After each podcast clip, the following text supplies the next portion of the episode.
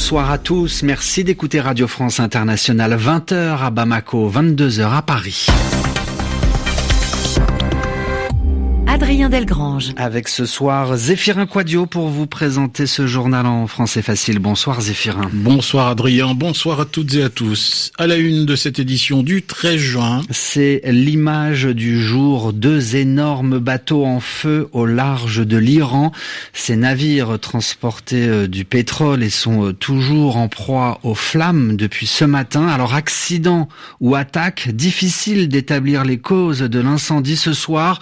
Une chose et sur l'ONU convoque demain une réunion d'urgence à la demande des États-Unis pour comprendre ce qui s'est passé. L'Algérie également à la une de ce journal. En deux jours, deux anciens premiers ministres placés en détention préventive. Dans l'actualité européenne, au Royaume-Uni, l'ancien maire de Londres, Boris Johnson, est bien placé pour remplacer Theresa May comme chef du gouvernement britannique.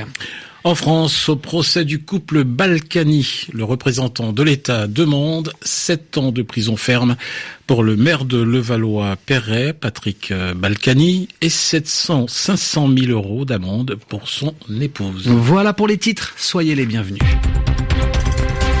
Les journaux. Les journaux en français facile. En français facile. Et Adrien, deux bateaux en feu Alors que s'est-il passé? C'est la question que l'on se pose. Deux pétroliers, l'un norvégien, l'autre japonais, naviguaient au large des côtes iraniennes lorsqu'ils ont probablement subi une attaque. Ce soir, le secrétaire d'État américain Mike Pompeo accuse l'Iran d'être responsable des attaques menées contre ces deux bateaux. L'origine des attaques présumées ne sont toujours pas établies à l'heure actuelle, mais pour l'heure, Zéphirin, difficile donc de dire ce qui s'est réellement passé. C'est d'ailleurs ce que nous explique l'amiral et ancien président de l'Académie de marine, Alain Coldefi. J'entends parler de torpille, euh, ça me paraît assez impossible, hein, parce qu'une torpille, ça c'est dans un sous-marin, d'un avion ou d'un hélicoptère, il y a des bateaux partout, euh, ça me semble impossible. En revanche, ce qui est beaucoup plus probable, c'est qu'il y ait des mines, et là, des mines, il y en a partout, surtout depuis la guerre Iran-Irak.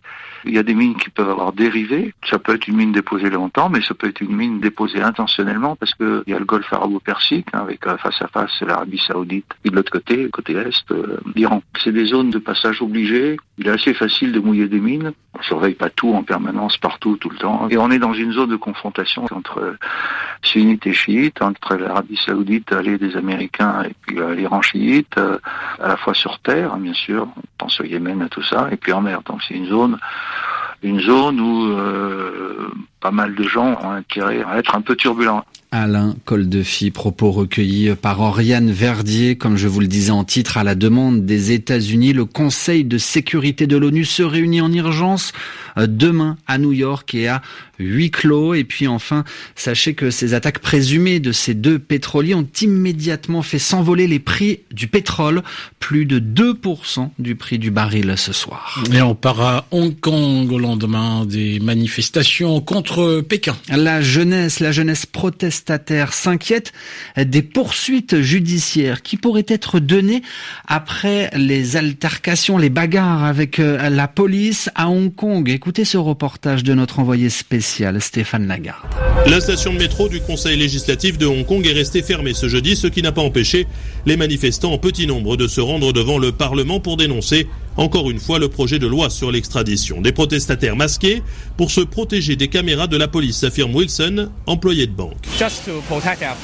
C'est juste pour se protéger le visage. Nous avons entendu que certains manifestants avaient été arrêtés par la police grâce aux caméras de surveillance et aux autres moyens prouvant qu'ils étaient à la manifestation mercredi. Une inquiétude partagée par Sherry, 27 ans, qui ne veut pas dire ce qu'elle fait dans la vie, ni même son vrai prénom, et particulièrement vigilante sur les traces qu'elle laisse sur les réseaux sociaux. Si je poste quelque chose qui leur déplaît sur Facebook, ils peuvent m'arrêter. C'est arrivé à un leader de groupe sur la messagerie Telegram. C'est dangereux, mais nous voulons continuer à dire la vérité. Dire la vérité sans se faire attraper, pour cela éviter d'utiliser la carte Octopus des transports de Hong Kong, qui conserve, dit Tommy, le souvenir de vos déplacements. Tout le monde a peur. Certains s'inquiètent par exemple des traces laissées sur la carte du métro. Que la police puisse savoir à la station où vous êtes descendu. Alors ils achètent des tickets à l'unité. Selon le responsable de la police de Hong Kong, seules 11 personnes auraient été arrêtées dans les affrontements de mercredi. Stéphane Lagarde, Hong Kong, RFI. Les journaux en français facile. Et à présent, l'actualité sur le continent africain, euh, Adrien, avec les mots d'apaisement du président malien. Je vous demande de ne pas vous livrer à des actes de vengeance. C'est ce qu'a déclaré Ibeka, Ibrahim Boubacar Keïta, aujourd'hui, lors d'un déplacement dans le village d'Ogon du centre du pays, frappé par une tuerie. il y a quatre jours. Et puis dans le nord-est euh, de la RD Congo, situation toujours tendue en Ituri. Et ce, après euh, des violences intercommunautaires ces trois derniers jours, des violences qui ont fait au moins 50 morts selon le gouverneur de cette province du nord de la RDC. Écoutez les explications de Léa Lisa Vesterov. Impossible d'avoir un bilan officiel car dans les différentes localités des territoires de Djougou, les communautés font encore le décompte des corps. Plus de 60 affirme l'Assemblée provinciale, tandis que la société civile, elle parle de près d'une centaine de victimes. Seule certitude dans l'immédiat, la violence de ces tueries, elles ont démarré ce week-end se sont embrasées lundi après que quatre commerçants de l'ethnie Lendu aient été assassinés par des membres de la communauté Emma. S'en est suivi un cycle de représailles sanglants dont personne n'est sûr encore qu'il ait réellement pris fin et d'énormes déplacements de populations paniquées. L'armée congolaise, elle accuse un groupe armé d'être responsable de cette flambée de violence. Depuis hier, la communauté Emma, majoritaire à Bounia, le chef-lieu de la province de Litouri, a décrété trois jours de deuil et demandé à tous les commerces de tirer leur rideau en signe de protestation face à ces tueries. La situation restait tendue dans cette ville cet après-midi avec plusieurs centaines de jeunes venus manifester et dire leur colère et l'armée déployée dans différents quartiers de la ville. Léa Lisa Vesterov. Et puis en Algérie, c'est le deuxième premier ministre d'Abdelaziz Bouteflika envoyé en prison en deux jours Ahmed Ouyaya, placé en détention préventive hier. Aujourd'hui, c'est l'ancien Premier ministre Abdelmalek Sellal qui est écroué. Selon l'agence de presse algérienne APS, Abdelmalek Sellal, tout comme Ahmed Ouyaya, sont soupçonnés d'avoir dilapidé, d'avoir dépensé l'argent public algérien. Dont l'actualité française à présent, c'est toute la nation qui s'incline et qui pleure. Trois de ses enfants morts en héros. Ce sont des mots prononcé aujourd'hui par le président français Emmanuel Macron au Sable d'Olonne dans le département de la Vendée. Le chef de l'État euh, rendait hommage aux trois sauveteurs de la SNSM morts vendredi dernier en portant secours à un chalutier en détresse.